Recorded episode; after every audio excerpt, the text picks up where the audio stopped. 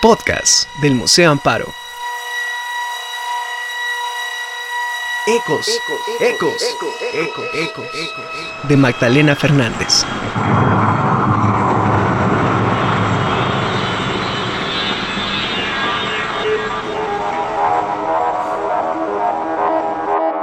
Carlos Palacios, curador de la exposición, nos platica un poco sobre la importancia de Magdalena Fernández en el contexto del arte contemporáneo. Bueno, la importancia de la obra de Magdalena Fernández en el arte contemporáneo es que ella se inscribe en una tradición eh, que marca pues una tendencia que cruza todo el siglo XX y por supuesto el siglo XXI, pero sobre todo es eh, una reflexión de eh, conceptos que tienen que ver con el mundo natural, como la inestabilidad, como la fragilidad, que evidentemente devienen pues de una relación muy estrecha del artista con la naturaleza, pero sobre todo ella utiliza pues la gramática de la abstracción para hablar del mundo natural. Yo creo que su importancia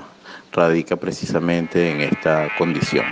Sus obras basadas en video, instalaciones, esculturas y grabados consisten en la exploración de dos ejes temáticos, la naturaleza y el paisaje, y la relectura de un capítulo esencial de la historia del arte, como es la abstracción, de gran fortaleza y vigencia en muchos países de América Latina, entre los que sobresale su natal Venezuela.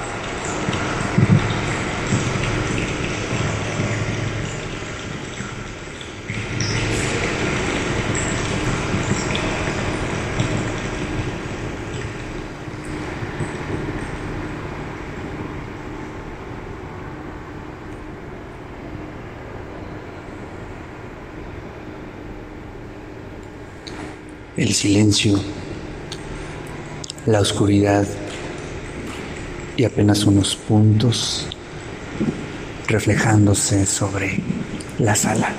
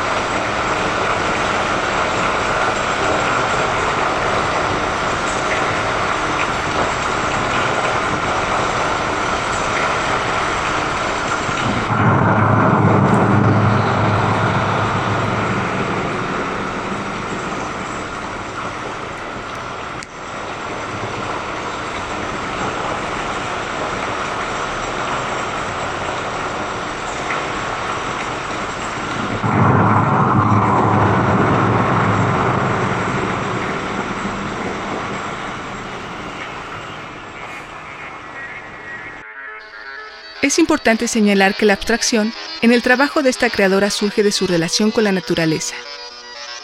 Como se puede ver en varios de sus videos y en la poética instalación diseñada específicamente para la terraza de este museo, en cuyo piso se reflejan la luz y el cielo poblanos. En relación a las instalaciones en el museo, tuve la suerte de visitar el museo un poco antes y, Puebla. Eh, sobre la arquitectura me pareció que el museo tenía una arquitectura muy racional, pero también eh, muy visible en cuanto a su rigurosidad con los módulos y las retículas. Y esto, bueno, me pareció como una invitación a, que producir una obra que tuviese, que reforzara esa modularidad, pero que a la vez esa modularidad reforzada se viera en una situación más flexible, transparente y móvil, que es un poco lo que trato de hacer con la instalación en el vestíbulo. Prácticamente es como si la, arquitectura y la modularidad que rige todo el edificio se expandiera llenando los espacios vacíos y que esa transparencia se, que se sintiera en esa transparencia como el edificio continuase en el espacio vacío.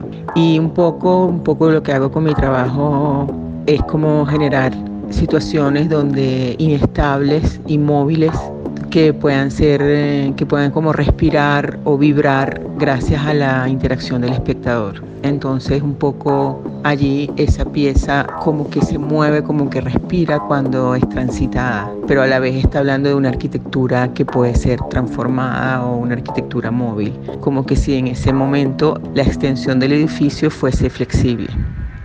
Otra parte de su producción artística establece una relación con algunos nombres resonantes de la genealogía abstracto-geométrica. Buena parte de las piezas seleccionadas para esta muestra suponen un compendio de gestos, apropiaciones y homenajes que hacen eco. De allí el título de la exposición, de formas, obras e ideas de artistas como Ac Fronsoni, Agostino Balanumi, Gego, Elio Uitichica, Hércules Barsotti, Jesús Soto, Joaquín Torres García, Casimir Melevic, Lucio Fontana, Ligia Clack, Mercedes Pardo y Piet Mondrey. ¿Cuáles son los ecos que podemos distinguir en la exposición? En relación a los ecos, creo que en la descripción de ambas piezas instalativas un poco ya se asoma que los ecos un poco son los ecos simultáneos de la naturaleza, de la arquitectura y de y de algo que no he hablado, que son de los referentes históricos. Esta exposición gira mucho en torno a los referentes históricos, pero no es que existen desde siempre y en todas mis piezas. Pero yo utilizo mucho guiños o gestos que, que tienen que ver con, con artistas que me han o con obras que me han un poco conmovido o que de alguna manera siento que se conectan con algún concepto de naturaleza en el que estoy trabajando. Una de las piezas que hace como que, que, es muy obvio son, por ejemplo, es una pieza pequeña que, que hace como un gesto con las guacamayas, que son estos loros gigantes que existen mucho en Caracas con los que yo quería trabajar y viéndolos inmediatamente lo que, lo que uno piensa, si piensa en arte, es en Mondrian por los colores. Y bueno, esta pieza son, es como un Mondrian con los colores de la guacamaya que se transforma y se mueve cuando con el graznido del animal. Bueno, y así hay muchas otras acotaciones que vienen de, de esta referente histórico. Entonces, bueno, los ecos son esos, los ecos son mezclados la naturaleza con los referentes históricos, la arquitectura como parte Y yo se puede decir que casi que los referentes históricos y la arquitectura son como una segunda naturaleza para nosotros contemporáneos, que vivimos en ciudades y no estamos en el campo, pues. Se han reunido un conjunto de piezas en las cuales Magdalena Fernández amplía la manera de percibir las imágenes y conceptos de estos paradigmáticos artistas modernos. Ver o participar de sus obras supone tener una experiencia desde una sensibilidad distinta. Lo que en la mayoría de las obras de los creadores abstracto-geométricos ocurre en el plano de la pura visibilidad.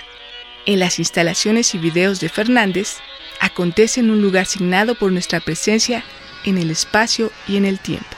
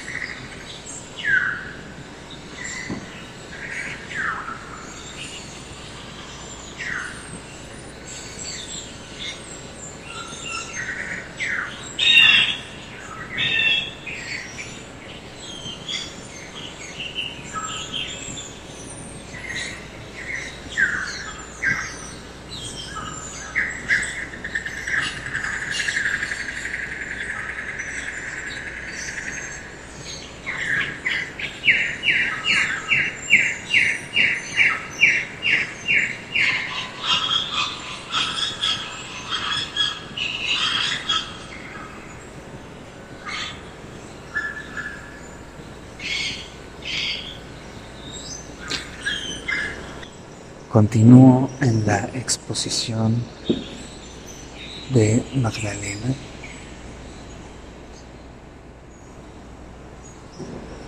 Y comienzo a sentir un poco de ansiedad.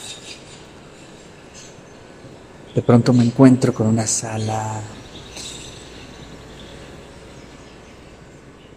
oscura donde no puedo ver cuáles son mis próximos pasos, a pesar de tener una proyección geométrica como todas las que hemos visto en esta exposición. Poco a poco mis ojos se van acostumbrando a esta oscuridad y observo detenidamente de nuevo la presencia de los rectángulos, de los cuadrados, de la geometría. La imagen que veo es una imagen con una serie de puntos blancos y negros que eh, en donde sobresalen algunos cuadrados, algunos rectángulos a partir del canto de algunas aves. Aves que nos están quizá indicando el inicio de algo. No lo sé. Y de pronto el blanco total. Y el silencio, por supuesto.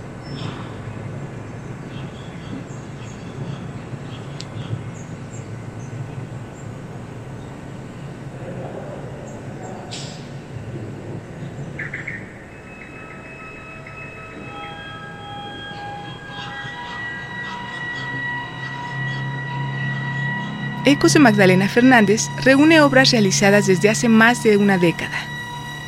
Este conjunto de propuestas encabeza lo más relevante de su producción artística y supone una suerte de seleccionada cronología de sus trabajos recientes. Es a la vez una secuencia de ecos de sus artistas homenajeados, y si se quiere ver así, una historia personal del arte abstracto desde la sensible e inteligente mirada del artista.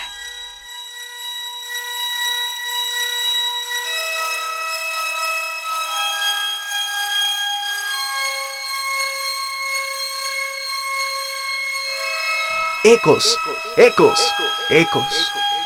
De Magdalena Fernández.